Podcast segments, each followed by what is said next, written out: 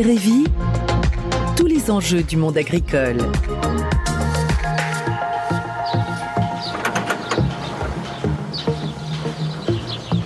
Bonjour, bonjour et bienvenue dans ce nouveau numéro de Térévie depuis le 34e Salon Space ici au Parc des Expositions de Rennes pour évoquer aujourd'hui le bien-être animal. Alors pour parler de ce sujet qui fait couler beaucoup d'encre depuis euh, ces dernières années, j'ai le plaisir de recevoir euh, Yannick Ramonet, ingénieur d'études à la Chambre d'agriculture de Bretagne et co-animateur du réseau mixte technologique bien-être animal. Bonjour Yannick. Oui, bonjour. Et François-Régis Suette est également avec nous, éleveur porcin à côté de Plohermel dans le Morbihan. Bonjour. Bonjour. Alors merci à tous les deux d'avoir accepté notre invitation. Euh, on, va commencer, on va déjà introduire notre thème du bien-être animal. Yannick Ramonet, on en entend beaucoup parler du bien-être animal. Fondamentalement, qu'est-ce que c'est finalement? Le bien-être animal, on a l'habitude de le définir autour de cinq libertés euh, pour les animaux. La première liberté étant de ne pas souffrir de faim et de soif pour les animaux. La deuxième autour de la question du logement, de ne pas souffrir d'inconfort. Euh, une troisième autour de la question de, la santé, avec euh, l'absence de souffrance, de blessures, de maladies. Euh, la quatrième autour de l'absence de peur, de stress que peuvent subir les animaux. Puis enfin la cinquième liberté c'est la possibilité pour l'animal de pouvoir exprimer euh, les comportements naturels de l'espèce. Donc on voit qu'autour de cette définition du bien-être, il y en a quatre euh, qui sont clairement des, aussi des attendus d'élevage, puisqu'on ne va pas élever des animaux sans les alimenter ou dans des conditions de logement qui ne sont pas adéquates pour, pour, pour les animaux. La cinquième liberté étant une liberté plus en lien avec le comportement et les besoins comportementaux des animaux, qui elle fait euh, un peu plus euh, débat. Alors c'est déjà beaucoup plus clair quand on vous entend dire ça, on s'aperçoit que cette définition est très cadrée, on, a les objectifs en tout cas qui, sont fixés et, le bien-être animal est devenu un, véritable enjeu sociétal, pour ne pas dire politique. Il est même question d'un référendum d'initiative citoyenne sur le sujet. Est-ce qu'on peut dire, à votre avis, que le consommateur s'est emparé de la problématique?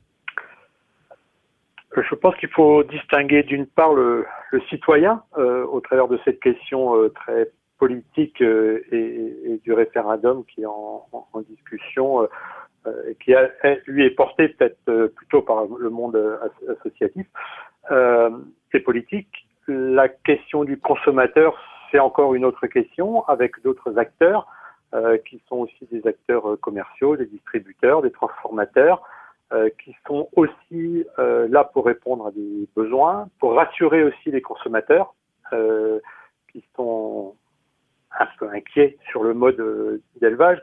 Et en effet, euh, ce qui s'est passé au cours, je dirais, des 4-5 dernières années, c'est un, un, changement, en fait, ou en tout cas une application de plus en plus forte d'autres acteurs euh, de la société autour de cette question du bien-être animal, qui était pendant de longues années réservé à, au monde de l'élevage, à l'administration aussi, qui est très active sur cette question au travers des réglementations, et de quelques associations qui travaillaient euh, sur euh, la question de l'élevage, plutôt dans un but d'améliorer les conditions d'élevage des animaux. C'était des associations qu'on qualifie de welfaristes.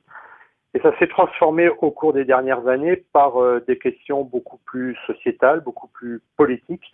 et le RIP en est un exemple.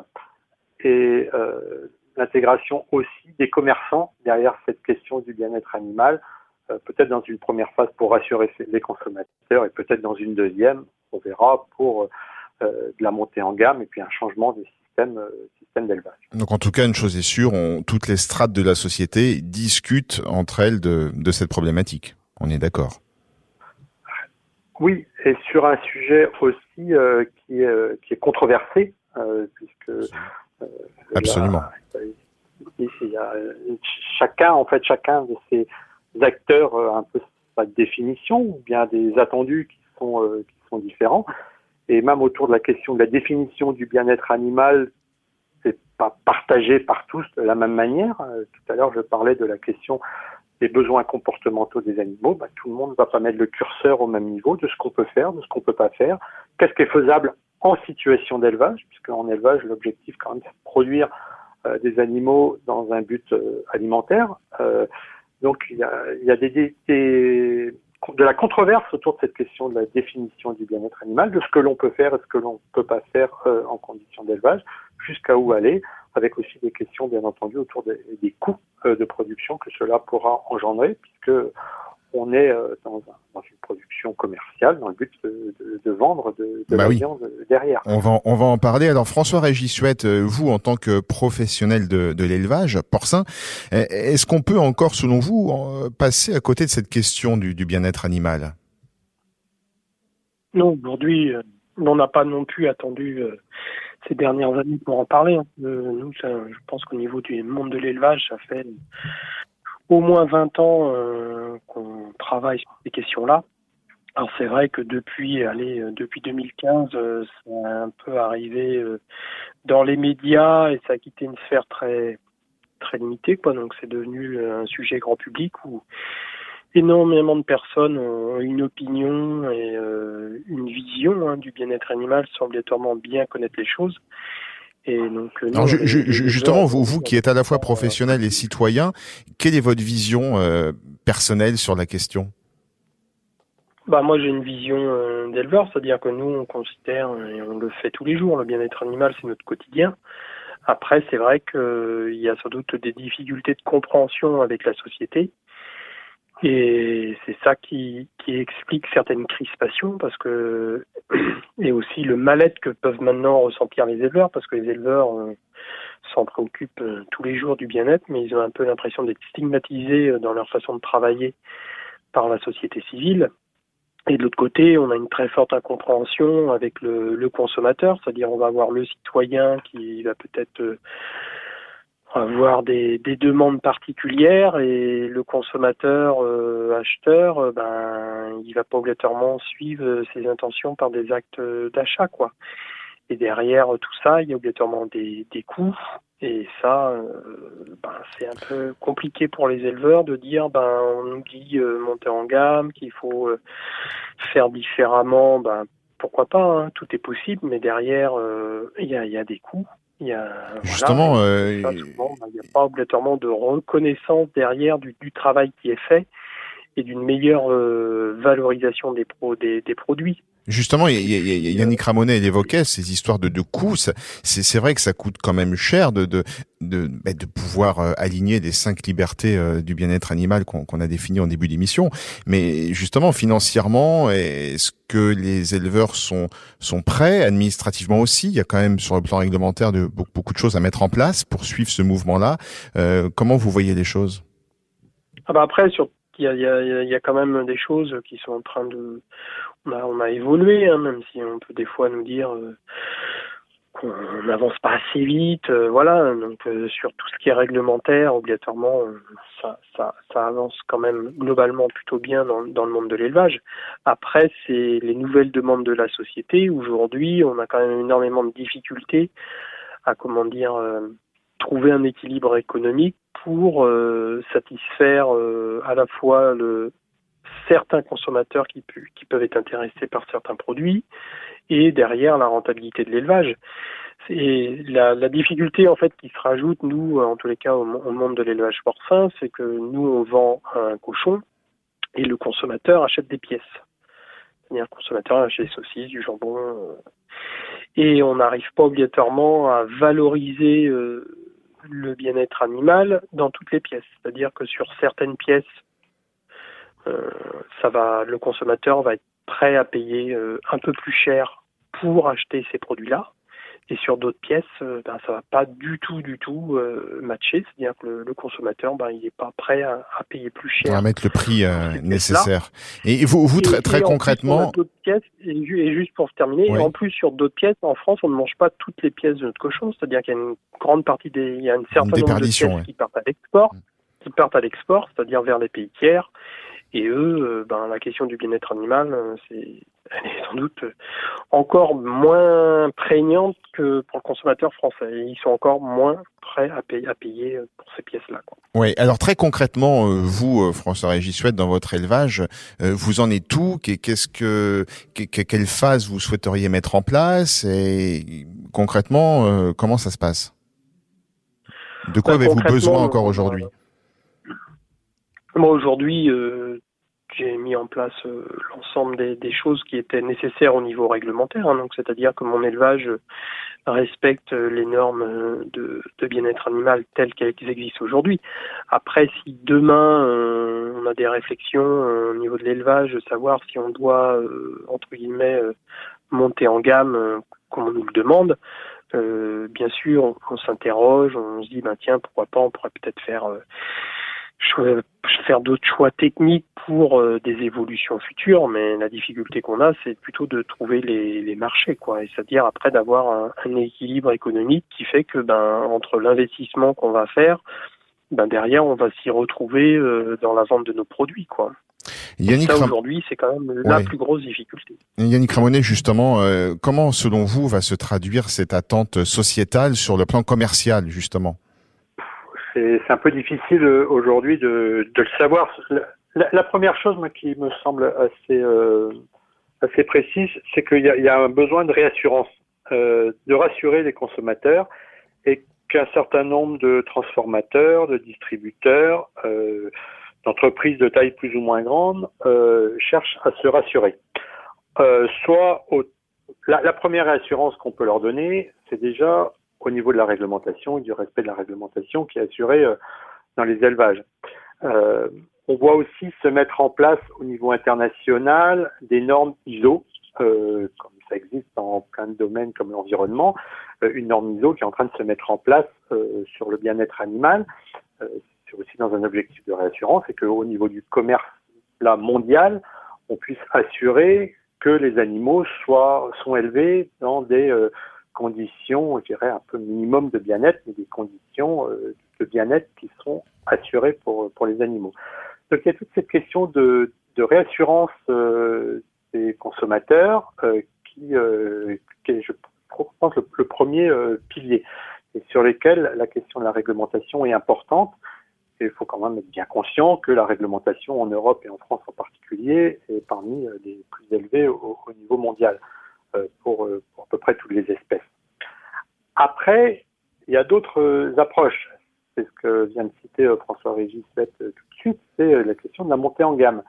Est-ce que l'on veut des produits différents avec des modes d'élevage, avec des, systèmes de logement qui vont être au-delà du critère de base minimum réglementaire?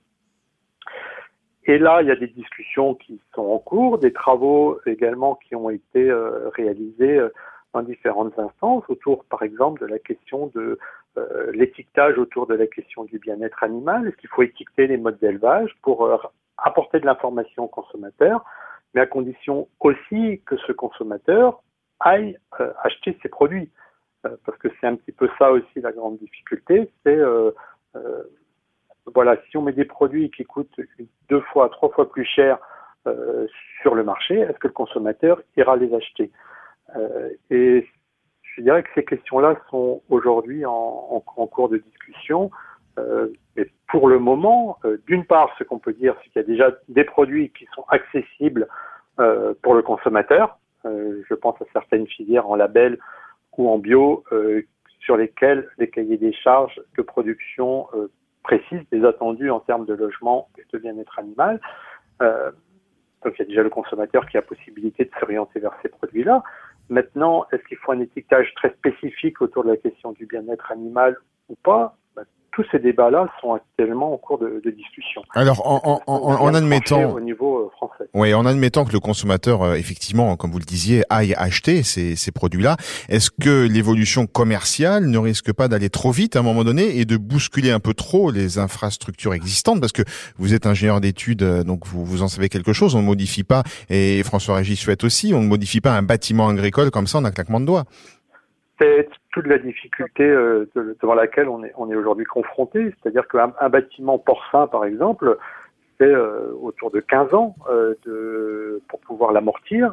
Et, donc des travaux qui sont engagés dans un bâtiment d'élevage, ben voilà, c'est pour une quinzaine d'années. donc quand il y a des attendus de la part de distributeurs sur du très court terme, c'est très compliqué pour des éleveurs qui n'ont pas de projet d'investissement de pouvoir euh, tout casser des bâtiments qui ne sont pas amortis. C'est même pas envisageable dans la plupart des élevages. Et tout ça, ça peut se faire un petit peu qu'au fil de l'eau en fonction euh, des évolutions, des rénovations qui peuvent être faites dans un, dans un élevage. Donc ça prend un certain nombre de temps. Et pour que ça se passe euh, plutôt bien, il faut que tout ça soit accompagné soit par une meilleure valorisation des produits, c'est ce qu'avait évoqué euh, François-Régis tout à l'heure, ou, et ou par un accompagnement financier de la part, par exemple, de l'État, lorsqu'il s'agit de mettre en place des, attendus réglementaires. François-Régis Chouette, vous seriez concerné, vous, par un, bâtiment pas encore amorti à devoir transformer rapidement, actuellement? Ah, Oui, si, si aujourd'hui je admettons que demain, je pas, il faut que les animaux aillent dehors. Euh, oui, moi, je, mon bâtiment n'est pas du tout conçu euh, pour avoir des accès à l'extérieur. Et il n'est pas fini d'être payé. Donc, euh, puisque moi je suis récent investisseur, entre guillemets, ça fait que dix ans que j'ai investi dans mon bâtiment et il n'est toujours pas fini d'être payé. Et donc derrière, ben, il faudrait faut tout reconcevoir de A à Z et continuer à, à payer l'existant. Donc c'est vrai que ça, c'est quand même une énorme difficulté pour le monde de l'élevage.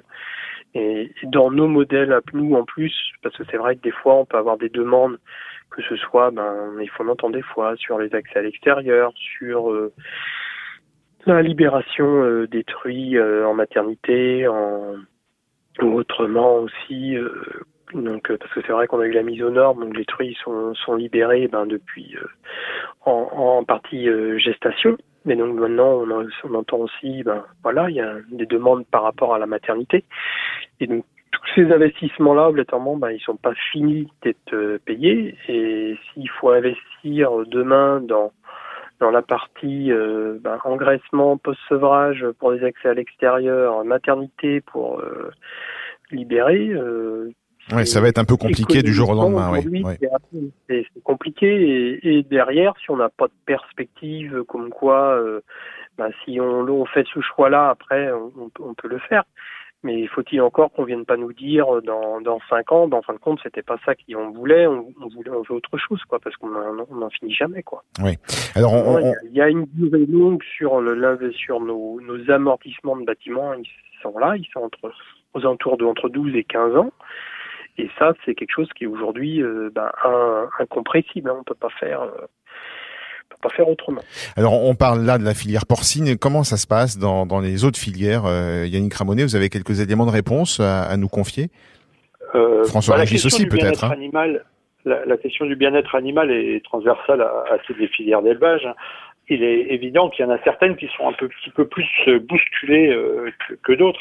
le premier exemple que l'on pourrait euh, c'est les filières avicoles, avec euh, notamment euh, la production d'œufs, où là, il y, a, eu un changement très très important au cours des, dernières années sur les, modes d'élevage des, poules pondeuses, avec le développement des, poules au sol ou le développement d'élevage de, poules pondeuses avec des accès à l'extérieur. les élevages de poules, du poulet de chair sont également impacté aussi par, euh, par des changements de, de mode de production. Euh, donc je, dirais que toutes les productions sont, euh, sont aujourd'hui interpellées autour de cette question-là. Les filières herbivores aussi, avec des questions d'accès à l'extérieur, par exemple, des vaches laitières qui se, qui se posent.